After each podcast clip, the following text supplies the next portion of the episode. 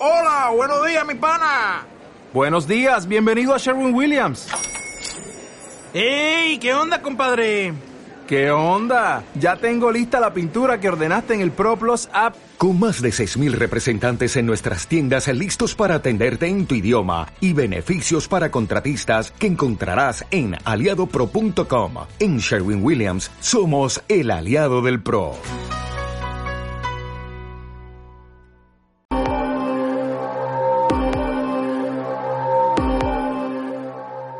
Ingobernables, el podcast de entrevistas a mujeres vegetarianas y veganas que están cambiando el mundo. Con Paula González. ¿Tú también eres ingobernable?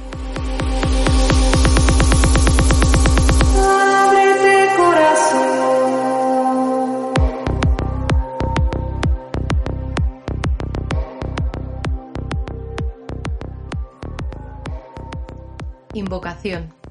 Que no crezca jamás en mis entrañas esa calma aparente llamada escepticismo. Huya yo del resabio del cinismo, de la imparcialidad de hombros encogidos. Crea yo siempre en la vida, crea yo siempre en las mil infinitas posibilidades. Engáñenme los cantos de sirenas, tenga mi alma siempre un pellizco de ingenua, que nunca se parezca mi epidermis a la piel de un paquidermo inconmovible, helado. Llore yo todavía por sueños imposibles, por amores prohibidos, por fantasías de niña hechas añicos. Huya yo del realismo encorsetado. Consérvense en mis labios las canciones, muchas y muy ruidosas y con muchos acordes, por si vinieran tiempos de silencio. De la poeta andaluza Raquel Lanceros. Buenos días, buenas tardes o buenas noches, querida ingobernable. No sé ni cómo ni cuándo te pillo hoy. Según me respondiste en la encuesta por Instagram, escuchas esto haciendo cosas por casa, entrenando en el gym o haciendo tu deporte favorito, mientras vas en transporte público privado y las que menos en el trabajo, que hay que concentrarse, lo entiendo. Sea como sea, gracias por dejarme acompañarte un ratito hoy. Ayer fue el Día Mundial de la Radio y vale, esto no es radio, pero se le parece mucho. Así que feliz día a ti y a mí y a todas las que encontramos algo de paz y alegría en esta liturgia sonora. También hoy es San Valentín, así que vamos a darnos mucho amor la una a la otra, igual que hicisteis vosotras con el anterior episodio de Julia Jiménez. Muchas gracias por estar ahí. Antes de pasar a presentarte a quien entrevistamos hoy, y como te adelanté en el episodio anterior, hemos lanzado una nueva agencia de comunicación, The Vegan Agency, para unir fuerzas y dar mejor servicio en estrategia, prensa, fotografía y diseño gráfico. Como quizás hayas visto por redes, hemos salido en 11 medios de comunicación regionales y aún lo puedes encontrar en digital, incluido el vídeo. Te dejaré todo en las notas del programa, en paulagonzalezcomunicación.com. Si eres autónoma, empresa vegana o estás pensando en abrir tu propio negocio, no te olvides de visitar theveganagency.es para suscribirte a nuestro newsletter.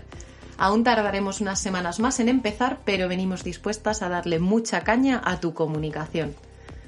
Hoy tenemos una artistaza con nosotras, la ilustradora Mercedes de Velar. Con ella hablaremos de arte, claro, de cómo es su proceso creativo, de dónde encuentra la inspiración de sus trabajos anteriores y de si sufre o no síndrome del impostor alguna vez. Mercedes nos conquistó a todas con sus carteles de retratos de mujeres reales para el San Isidro madrileño y nos coló un mensaje vegano y feminista por todas las calles de Madrid. Mercedes ha llegado hasta el National Geographic con la revista Time por mérito propio, a golpe de iPad y pincel. Mercedes estudió Bellas Artes y parece que su legado es dibujar un mundo mejor, más amable, más rico en matices, texturas y colores. Mercedes, con voz tranquila, acento andaluz y timbre suave como de acuarela, nos acompaña hoy para contarnos cómo es su relación con los otros animales y con las redes sociales, que ha supuesto para ella que su trabajo llegue a millones de personas, o cuáles son sus pintoras y artistas de referencia. Antes de dejarte con ella, que sé que lo estás deseando ya, y te prometo que está muy interesante, me gustaría contarte que tenemos de nuevo patrocinador por segunda vez en este podcast a Aitor Sánchez de Mi Dieta Cogea. Es raro que no le conozcáis por aquí, pero por si acaso, Aitor es dietista nutricionista, tecnólogo alimentario, investigador, educador, formador y voluntario. Suponemos que la vena altruista de desfacer entuertos alimentarios y patrocinar podcasts como este solo se entiende si comprendes que Aitor, además de ser un tío de puta madre, es scout.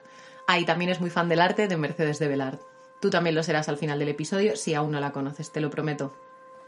Que conste que no digo esto solo porque Aitor me pague, que ya lo pensaba antes. También tengo la norma de no trabajar con gente que me caiga mal.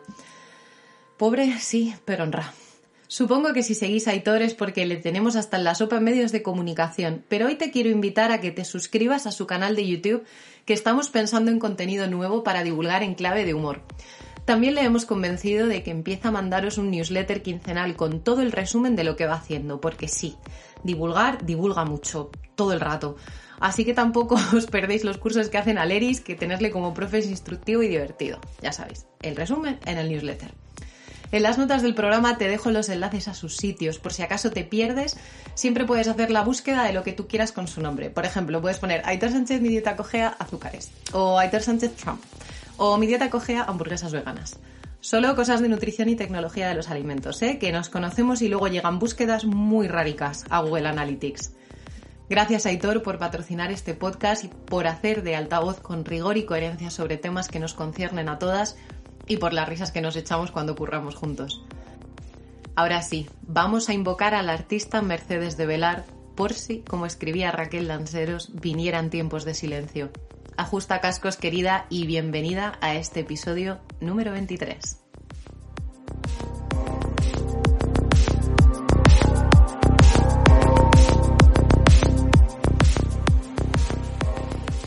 Bienvenida Mercedes. Gracias, Paula.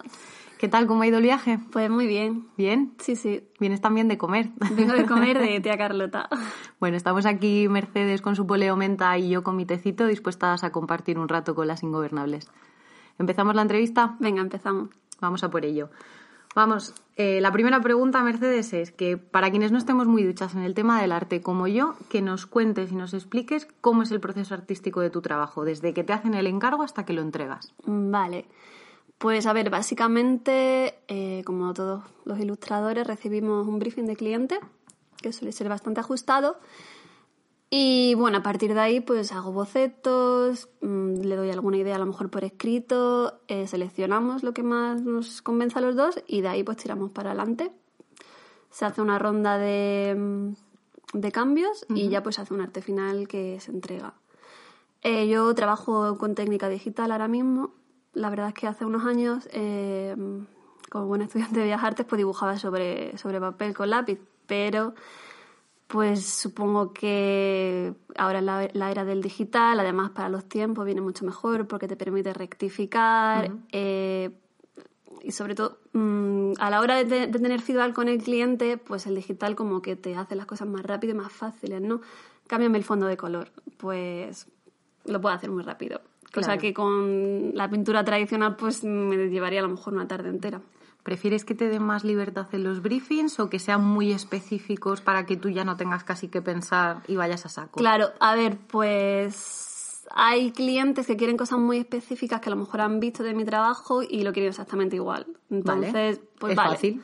es fácil. A veces viene bien porque es verdad que, a ver, que te den libertad, pues mola, porque puedes hacer lo que tú quieras pero llega un momento en que estás pensando demasiado y es como que mmm, siempre tienes que hacer algo mejor, eh, como superándote a ti mismo cada uh -huh. día y eso está muy guay, pero sí que de vez en cuando pues te apetece en plan, venga, pues en este trabajo más mecánico, ¿no? Claro. Pero bueno, yo intento co que mmm, combinar las dos cosas para descansar de vez en cuando y otras cosas pues hacer lo que más me apetezca. Genial. ¿Pintas además también tú para relajarte o ya como es trabajo has decidido dejar el trabajo por un lado y buscarte otros hobbies? Eh, buena pregunta. Yo antes pintaba porque era lo que más me gustaba hacer y es cierto que de hace unos años pues casi nunca pinto para mí.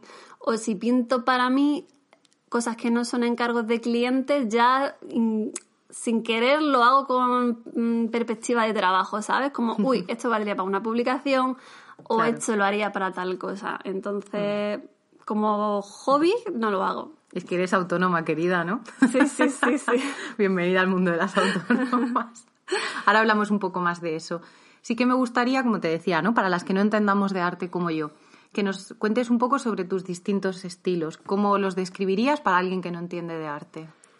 Eh, pues a ver, mmm, sí que es verdad que hay mucha gente que me dice que tengo diferentes estilos, pero yo no diría que son diferentes estilos.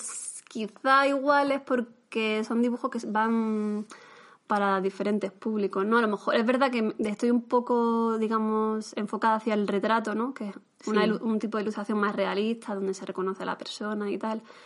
Y luego, por otra parte, cuando hago cosas a lo mejor más dedicadas al público infantil o mm, editorial, ¿no? Pues como mm, es más personal, ¿no? A lo mejor no es tan realista, que sigue siendo figurativo, ¿no? Pero bueno, sí que tiene otro, otro tono. Mm, pero no sé, al final yo creo que se puede reconocer, yo, al menos yo creo que se puede reconocer que sigue siendo el mismo estilo. Vale. Simplemente que a lo mejor eso está como enfocado a diferentes públicos. ¿Y algo que te gustaría mucho hacer y que todavía no has hecho? Que digas, "Uf, me encantaría, me lo invento, ¿eh? atreverme con el cubismo. Pues mm, me encantaría hacer un cartel para una película de cine. Vale. Sí. Aquí lo dejamos, ¿eh? Si tenemos alguna productora en la sala, por favor, alguien que conozca a alguien de la industria del cine, Ingobernables, ponedle, por favor, este episodio con Mercedes de Velar. Vale, vamos a seguir. Tenemos ahora un elenco de, de ases maravilloso, que son Jane Goodall, Amy Winehouse y otras muchas mujeres icónicas, son las que han pasado por tus pinceles. ¿Qué es lo que más admira de- admiras, admiras, admiras de ellas, Mercedes? Eh, pues a ver, ¿qué puedo decir de Jane Goodall, por ejemplo, no? Que una señora increíble. Y fue una gozada cuando me la encargaron porque tenía muchas ganas de dibujarla. De hecho, la había dibujado con este estilo que te decía antes más infantil, ¿no? Pero no un retrato en plan, en un encargo, ¿sabes? Dibújame esta señora.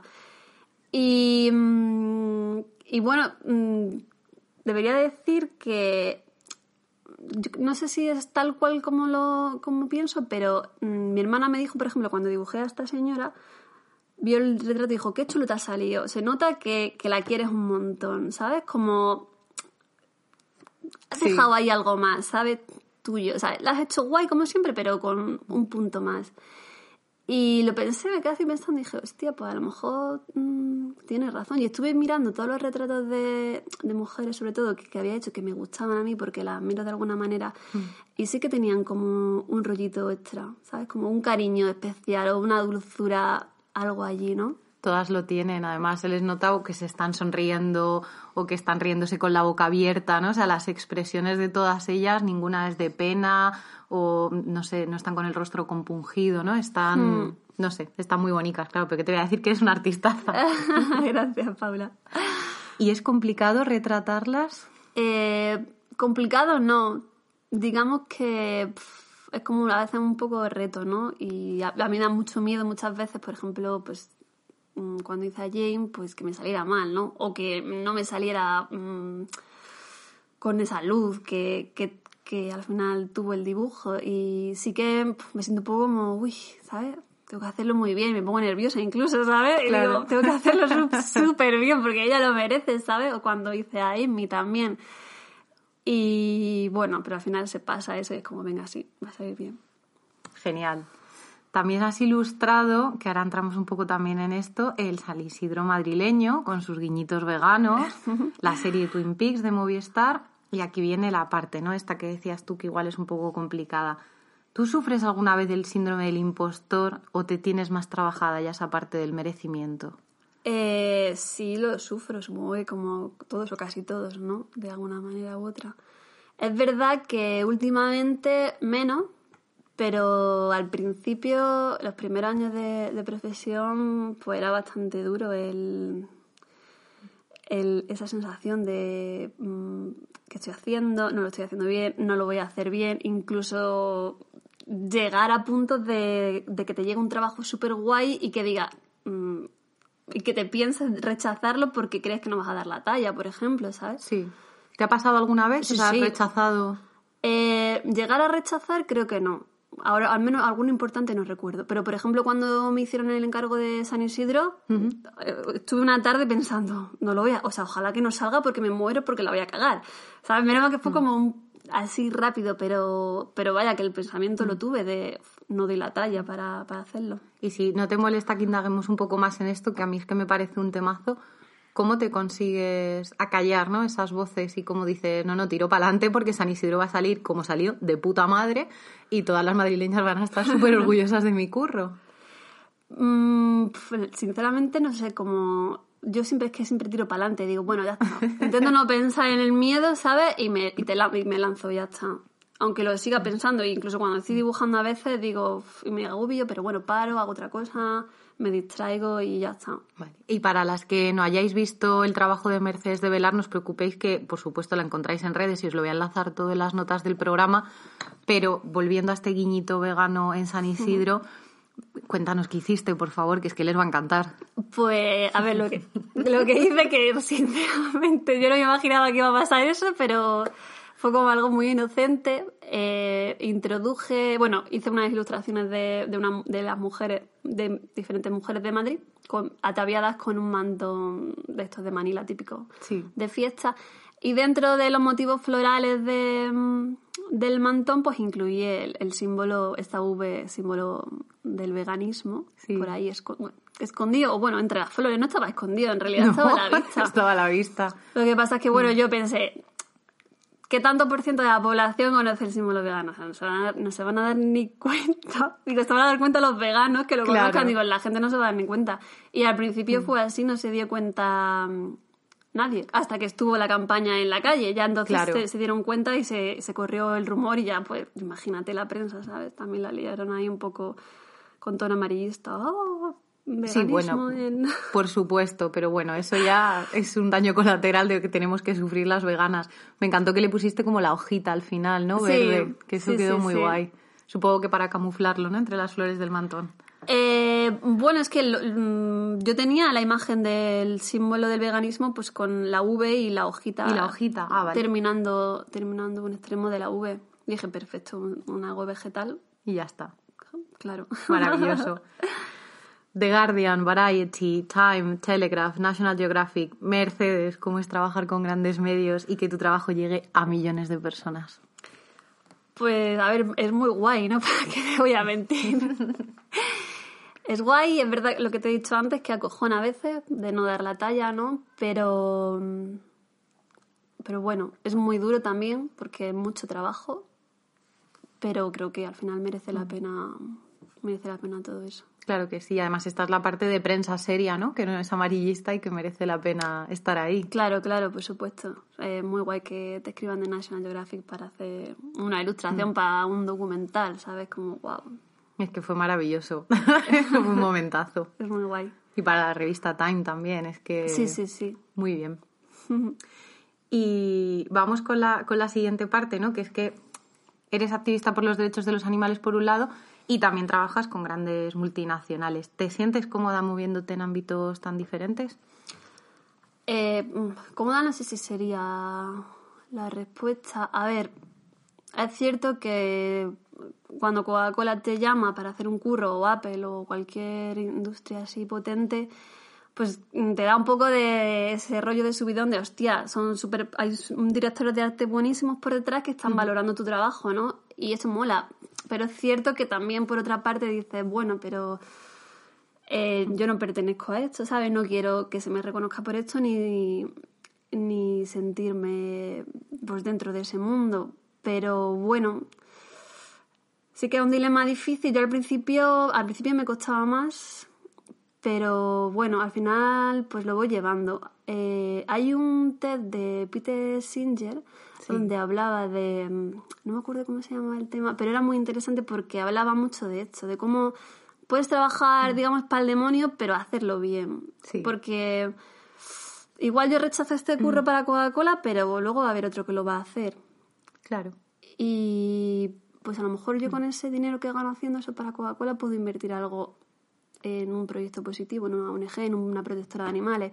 Totalmente de acuerdo. y ahí vas, a mar- ahí vas a marcar la diferencia entonces. Y que además es que creo que es importante en el punto en el que estamos, ¿no? Que nos va a costar más dinamitar el sistema tal y como lo conocemos que empezar a infiltrar de alguna forma personas veganas en las esferas de poder y que se les reconozca su trabajo, ¿no? Como hemos visto antes, que has publicado en principales medios de comunicación a lo largo de todo el globo, pues por lo que es, ¿no? Por un trabajo muy bueno y que está una persona vegana detrás, ¿no? Pues si alguien como Meghan Markle llega a la familia real británica, bueno, llega y se va, ha sido rapidísimo.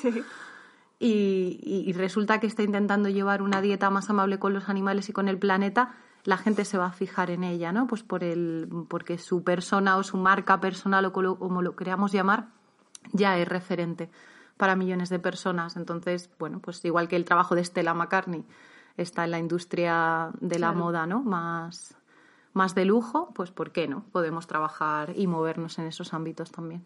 Sí, supongo que es, pues al final también es algo personal de cómo te sientas mm. tú con eso, pero bueno, yo encontré esa forma de hacerlo y a mí me funciona. Entonces, estoy tranquila por ese, por ese lado.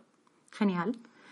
Los animales siempre tienen presencia en tu trabajo. ¿Cómo es tu relación con ellos? Cuéntanos un poquito más. Pues mi relación, pues supongo que buena, ¿no? pues a ver, eh, pues una relación estrecha. Es cierto que, bueno, tengo una perra adoptada de una perrera también. ¿Cómo se llama? Lío. Lío. sí. Y bueno, me crié en un pueblo de Jaén, entonces pues he tenido contacto con animales desde que era pequeña, con ovejas, cabras, caballos, burros, etcétera. Y bueno, pues, pues de alguna manera, pues inconscientemente y conscientemente, pues lo tengo que incluir en mi trabajo, ¿no? Porque además para mí es una parte muy importante y, y, quiero hacerlo, de hecho, quiero, quiero llevarlos a mi, a mi ámbito laboral y hacer cosas para ellos, pues como algún día hicimos una agenda a lo mejor de animales para el proyecto de Capital Animal. Capital Animal, sí. sí o calendarios benéficos también hemos hecho para protectora. Y bueno, pues pues cosas así. Genial. ¿Qué te dio dar el pasito hacia el veganismo, Mercedes? Eh, pues fueron muchas cosas, en pues realidad. Pues cuéntanoslas todas. eh, yo siempre he tenido relación con el veganismo porque tengo dos tíos que son vegetarianos y mi hermana que era vegetariana mucho antes de que yo lo hiciese. Entonces, bueno, siempre estaba allí con el pie dentro y el pie fuera, ¿sabes? Pero al final, pues nunca tomaba la decisión de este día empiezo. Y mm, pues supongo que fue pues, el, mm, unir el ver un documental, creo que fue el primero que vi. Y justo acaba de adoptar a mi perra, me acuerdo también. Y pues al final, pues todo te lleva al mismo sitio, ¿sabes? En plan, ¿qué, estás, haciendo para hacer esto? Porque tú no quieres hacerlo realmente. Y bueno, hasta que un día dices, pues hoy es el último día, hoy es el primer día que no como más animales. Y ya, pues a partir de ahí. Genial, qué maravilla tener referentes en casa, tres ni, vamos, yo hubiera, no sé, yo no sé qué hubiera dado por tener gente así a mi alrededor. Sí. Sobre todo que te hicieran sentir, ¿no? Que, que no estás loca, que no pasa nada, que no hay ningún problema. Claro, sí, no, he tenido suerte en eso porque, verdad, mi familia no somos muchos, pero bueno, hay algunos, entonces ya más o menos nos dividimos entre el, team vegan y el team omnívoro. pero bueno, aún así, por ejemplo, mi madre siempre ha sido muy, como muy, mm, ¿cómo lo diría? Muy comprensiva, ¿no? En ese tema. Vale, mm. perfecto, me parece bien, nunca pues nos han criticado por eso ni nada de eso, todo lo contrario, ¿sabes? Bueno, además en Jaén tenéis productos maravillosos de, de huerta y vegetales, ¿no? que, que no hace falta tener animales ni siquiera cerquita para poder apreciar lo que es una buena comida 100% vegetal, ¿no? Que es que no... Sí, sí, sobre todo en Andalucía que comen mucho de, pues yo qué sé, los platos así como más famosos también son vegetales, ¿no? Pues el gazpacho, el salmorejo, esas cosas. Bueno, de hecho, el echarle carne, por lo menos tradicionalmente, ha sido siempre pues una cosa más de ricos. Porque la gente así más humilde hemos comido frutas, legumbres, verduras y, y, patatas. ¿Cuánto hace que te hiciste vegana, Mercedes? Que no sé si te lo he preguntado. Mm, vegetariana hace siete años van a hacer. Y vegana, pues menos, supongo que cuatro o cinco. Genial. Y entonces estás viendo que influya también en tu trabajo, ¿no? Igual si te encargan algo y ves que le puedes meter el guiñito, un giro o darle así un tono amable. Sí, sí, sí. De hecho, mm, a veces sí que me condiciona porque he rechazado muchos curros por el tema, a lo mejor de principio. Mm, también depende del momento que me pille, pero por ejemplo, el año pasado me, me escribieron para hacer una campaña de, de Clarins, la marca de maquillaje. Y justo mm. hacía como dos o tres semanas que había leído un estudio sobre mm, las marcas que testan en animales y tenía un enfado encima y, ¿sabes? Ni me lo pensé. O sea, dije, no, por esto, por esto y por esto. ¿Pero por qué venden en China Clarins? Por, Porque testaban ellos en animales. Pero en Europa ya no se puede testar. ¿Qué maquillaje? Pues era Clarín, ya no sé si era Clarín. Era una marca... Hostia, pues bueno, no pasa, no, Clarins. no pasa nada. Es que ahora como Igual estamos... no podemos decir marcas. No, no, sí, sí, no te preocupes. Aquí, vamos, yo dudo mucho que venga alguien a ponernos ninguna denuncia. Vale, pues igual no era Clarins, era una marca, era una marca china de Bueno, maquillaje. no pasa nada, no. Bueno, el caso es que testaban animales Sí. porque mm, lo había lo había leído y tuve que decirles que no, ta, ta, que no sé cuánto. Y mm, ¿Reaccionaron bien? O sea, ¿entendieron tus motivos? sí, Sí. sí. Vale. De hecho, vale, no fue Clarins, fue Shiseido. Claro, Shiseido, vale, fue- sí. Perdona que me No, no, no, no pasa nada. Y fueron dos, fue, o sea, me escribieron para una campaña de publicidad que fue la que rechacé, que Sí. en verdad ellos no me contestaron, me dejaron así un poco perdida, y luego para otro medio de comunicación me pidieron otro trabajo para ellos y, y se los expliqué y amablemente me dijeron, no te preocupes, lo entendemos, que es por principio, bla, bla, bla, bla. Claro. Así pues muy bien, eso. ¿no? O sea, hay Sí. gente comprensiva todavía por el Sí, mundo. sí, sí, claro. Bien. Vamos con la parte así más visible de tu trabajo, Mercedes. ¿Qué tal te llevas con las redes sociales? ¿Te tomas descansos? ¿Programas las cosas que tienes? ¿Subes un poco según te apetezca el día? Pues, a ver, para ser sincera, creo que solo llevo Instagram, porque Facebook le he dejado de utilizar hace un tiempo. Bueno, llevo Instagram y Behance, que es una, digamos que es como una red social, pero para creativos, donde tú montas tu portfolio online y lo ven creativos o mm, directores de arte.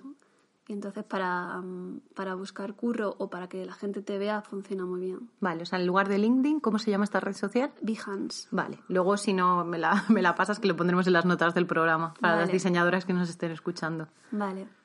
Y pues mm, lo utilizo no muy seriamente, supongo. Eh, voy publicando cosas según me apetece y, y tengo tiempo para ello.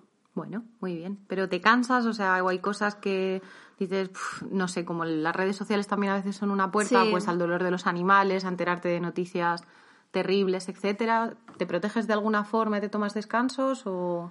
Eh, sí, es cierto que mm, a veces pues sí que sigo a muchísimas páginas igual de animal y PETA y toda esta gente, pero sí que a veces mm, descanso en plan de que, bueno, eh, este mes no voy a leer nada.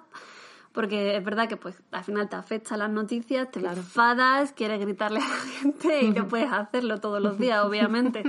Algún día sí, todo de no. vez en cuando sí. De hecho me enfado y, y, y pedo la historia es como vaya de cosas, pero bueno, una vez al mes, ya está. Pero sí, sí me tomo descanso, claro. Genial. Para la parte de autónoma, que ya hemos dicho que lo eres, ¿le podrías dar a alguien que esté empezando en el mundo del arte algún consejo y se lo quiera montar por su cuenta? Mm, Pues supongo que trabajar mucho, sobre todo al principio, mucho, mucho, mucho. Y luego pues tener constancia. Yo creo que más que nada la constancia. Vale. Sobre todo el mundo de, no sé si del diseño gráfico también, pero el mundo de la ilustración y del arte en general es una carrera de fondo. O sea, Sí. no puedes pretender ponerte a currar y en un año recoger cosas porque es imposible. O sea, tarda tiempo, tarda su tiempo, pero bueno, al final yo creo que merece la pena. Vale. Dos cosas que no te he preguntado. Una, ¿cuánto llevas tú de, de- de- bueno, de carrera profesional como tal y de autónoma? O sea, si coincide en el tiempo o has trabajado para alguien antes. Eh, pues de carrera profesional supongo que 7, 8 años. Lo mismo que de vegetarian. Pues sí, prácticamente terminé la carrera y fue todo de golpe. Y de autónoma pues 4 o 5 años. Vale, genial. Y lo otro que no te había preguntado también es, ¿estás tú sola o tienes ayuda? Pues con la parte facturas, contabilidad, etcétera. Pues al principio sí que lo llevaba yo, porque eran poquitas cosas, obviamente, y ahora no. Ahora pues tengo un gestor para el tema de fiscal y toda la burocracia, y también una abogada para el tema de contrato y derechos de autor y todo eso. Genial. ¿Es como una agencia de representación, puede ser, o, o es solo abogada? No, eso es el tema de derechos de autor y abogada para cosas también de aquí nacionales, aunque también me ayuda con lo internacional. Y luego para el tema internacional tengo una agencia de representación que son de, de Londres, que ellos se encargan pues también de gestionar los tipos de contrato, clientes y todo eso, pero a nivel ya de todo el mundo. Vale, genial. ¿Alguna cosilla más que nos quieras contar de ser autónoma o que quieras compartir con las ingobernables? ¿Lo que más te gusta, lo que menos? Pues a ver, lo que menos supongo que como a todo el mundo, la parte burocrática y hacer trimestrales. y bueno, también, pues, no sé, gestionar temas siempre con clientes, los contratos y eso también es un poco rollo. Pero bueno, no me puedo quejar. El trabajo en sí es maravilloso. Vale. ¿Y lo que más te gusta entonces? Pues dibujar. Como decía mi padre, siempre lo de hago lo que me gusta y encima me pagan, ¿no? Genial. Ahora la siguiente es que esto te lo tengo que preguntar por mi abuela porque le encanta pintar y yo ando buscando referentes femeninos para femeninas, perdón, para ella. ¿A qué pintoras clásicas o famosas contemporáneas admiras tú? Pues a ver, pues unas cuantas. Supongo que en la carrera, las que estudiamos así más famosas. Necesito nombres, Mercedes, querida, nombres. aunque, Eh, sea, pues aunque Louis sean un par. Bourgeois, por ejemplo, bueno, que hacía escultura, también pintaba. Eh, Georgia O'Keeffe también pintaba. Ana Mendieta, por ejemplo, además muy feminista ella. Vale. Y, em, y más ahora contemporáneas, pues hay unas, o había una exposición en el Prado de... Ay, Peters, no me acuerdo el nombre, ¿cómo era? Ay. No te preocupes, si no me lo dices después Vale. y lo buscamos para las notas del programa y así las que estéis escuchando pues tenéis regalito en las notas del programa. Y bueno, ilustradoras de ahora, pues te diría un montón. De hecho, tengo la suerte de conocer a, personalmente a muchas, Sí, que ser de mi grupo de, de amigas de aquí de Madrid. qué bien. Y pues es una suerte porque al final son referentes que tienes día a día.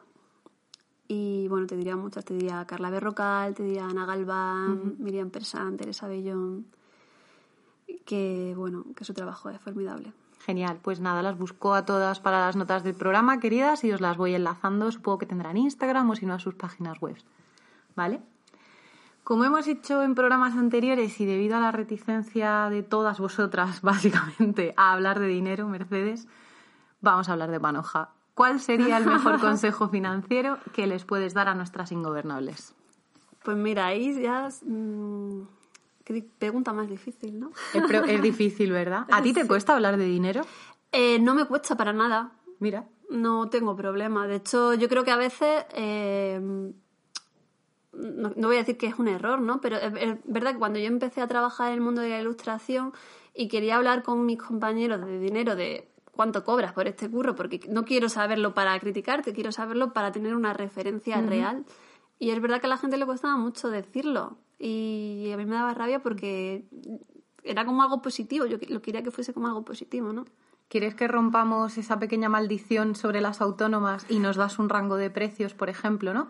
Si yo te quisiera encargar una ilustración, me- dime un rango, ¿no? Pues me costaría entre, no sé, 50 y 200. Dime el, el rango que podría ser. Vale, a ver, esto depende mucho para lo que se utiliza la ilustración. Ah, Por ejemplo, mira. te puedo decir que para prensa nacional el precio ronda a lo mejor de 300 a 500 euros. La Muy ilustración a página completa. Muy bien, vale.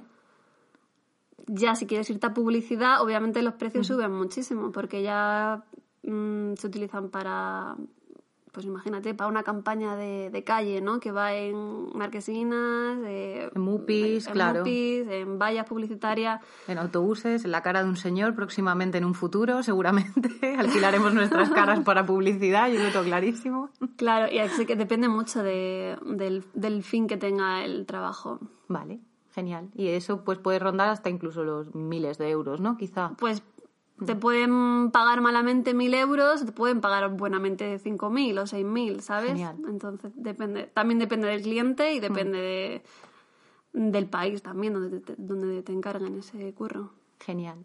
Y eh, el- la parte de poder hacer, por ejemplo, tú láminas y venderlas al público así más generalista, ¿eso te apetece o es algo que no...? Eh, pues yo lo hacía al principio, es cierto que ya no tengo tiempo para hacerlo, pero hace poquito he firmado un contrato con una página que vende impresiones Ojo que tenemos primicia en gobernables. Y bueno, pues empecé a trabajar con ellos hace como un mes o un mes y medio. Y entonces se llaman Artgorismo. Vale. Algoritmo. Y pues sí que tienen, tienen seis o siete láminas de, de ilustraciones mías. Entre ellas tienen los, los dos. No, los dos retratos de Jane Goddard, sí. ah, qué bien. Y bueno, algunos más así también con un toque vegano y eso. Bueno, queridas, pues que sepáis que esto también os lo dejo en las notas del programa para que podáis correr a vuestra tienda online más cercana y comprarlo. Entonces, el mejor consejo financiero, Mercedes, ya que nos has dado un rango Vale. de precios, Eh, ¿qué te hubiera gustado, no? Que te hubieran dicho a ti a la hora de empezar a manejar tus finanzas. Em, pues muchísimas cosas, porque es que al final es todo un lío. Yo me acuerdo que la primera vez que entré a Hacienda a preguntar lloré porque nadie me ayudaba a, rellenar un formulario. Em, no sé, a ver. Yo diría que, em, según mi experiencia, a lo mejor invertir el dinero al principio cuando ganas, por ejemplo, yo cuando hice mi primer curro bien pagado, cogí más de la mitad del dinero que había ganado y me compré un ordenador nuevo y una tableta para dibujar. Y la gente me decía, estás loco, te vas a gastar ese dineral, pero yo sabía que era como una inversión de ese dinero para hacer, para seguir adelante y para mejorar y hacerlo mejor, ¿no? Y tener más facilidades. Y mira, al final pues salió bien, porque eso, quieras que no, pues al final te va a producir más dinero, ¿no? Claro. Y te va a permitir hacer lo que quieres. Genial, pues ya no sé si se vale como consejo Hombre, financiero. totalmente. Ese es el invierte en ti, famosísimo. Me encanta. Ya la última pregunta, a no ser que nos quieras contar algo tú más. Eh, no sé si tú me quieres preguntar algo más. Esa es la última que tengo para ti, pero si tú quieres darle caña a alguna otra cosa o que algo que tengas que promocionar que tengas por ahí en la manga Eh, pues que ahora mismo tengo muchas cosas, pero están en el aire todavía. y todavía no se puede contar nada, No ¿no? se puede contar nada. Vale, pues seguiremos pendientes de ti, Mercedes. Vamos con la última pregunta. ¿Qué es para ti lo más importante de la comunicación? Eh, pues yo creo que, pues que sea una comunicación positiva. O al menos eso es como mi, mi forma de, de pensar ahora mismo, ¿no? Porque como ilustradora supongo que también comunicamos ¿no? a, otro, a otro nivel con imágenes. Y es cierto que siempre obtienen mejor respuesta cuando las cosas se hacen pues de forma positiva, ¿no? Desde el bien, desde ser amable y incitar a la gente a serlo también de alguna manera, ¿no? yo qué sé, con el tema del veganismo, pues es cierto que yo veo a compañeros, ¿no? Que ilustran cosas que son muy bonitas, pero que son muy tristes, a lo mejor. Y, y, eh, a la vista a lo mejor un poco desagradable, ¿no? Y lo veo mucho, por ejemplo, con el tema de, mm, de los logotipos y de las imágenes de asociaciones de abolición, por ejemplo, la tauromaquia, ¿no? Que. mm, Sí, venimos de un pasado muy oscuro. Claro, y son De imágenes rojos, son negros. turbias y, Mm. y- y es verdad que al final es eso, es, es, es dolor todo lo que hay, pero yo creo que funcionaría mejor si le dan una vuelta y, y son más amables, porque al fin y al cabo mm, lo que queremos no es que la gente lo entienda y que se, y que se sume al movimiento ¿no? y a la causa. Y es verdad que la gente pues se siente más, a- más atraída al fin y al cabo por las cosas amables ¿no? y las cosas bonitas. Eso me lo enseñó a mí y aprovecho para mandarle un saludo, que no sé si nos escucha o no, Berenice Riu de Anime Beat, con quien trabajé una temporada y es la autora del logo de Pacma, el nuevo. Ay, qué bonito es. Entonces, claro, si veis el logo de Pacma eh, nuevo, vais a ver, ¿no? Que es que es un toro mirando un pajarito libre, tiene ese puntito de verde, ¿no? Más color esperanza. Y ahora me lo recuerda mucho, pues una de las ilustradoras y, y e diseñadoras, perdón, con las que trabajo, que es Pilar de The Wild Rocks también, que tiene un tono súper positivo, también hace ilustración infantil. Y las dos siempre han hecho mucho hincapié, claro, las dos son veganas y han visto la parte más fea del, de, de lo que están, por lo que estamos luchando, ¿no? Y coinciden ambas contigo, en que prefieren mil veces comunicar en positivo desde la parte que a ellas les toca, ¿no? Que es la ilustración y el diseño gráfico. Claro, pues el, el ejemplo del logotipo de Pacma es un muy buen ejemplo, ¿no? Para eso, de ver cómo funciona y de hecho la gente no lo rechaza, porque es verdad que nosotros inconscientemente rechazamos las cosas que nos resultan desagradables a la vista y en cambio empatizamos mucho con lo que tiene un mensaje más, más, más amable, ¿no? Y es un buen ejemplo. Genial, Mercedes. Pues con este mensaje positivo de cariñito y de amor nos quedamos contigo. Muchísimas gracias por todo. Muchas gracias, Paula, por invitarme.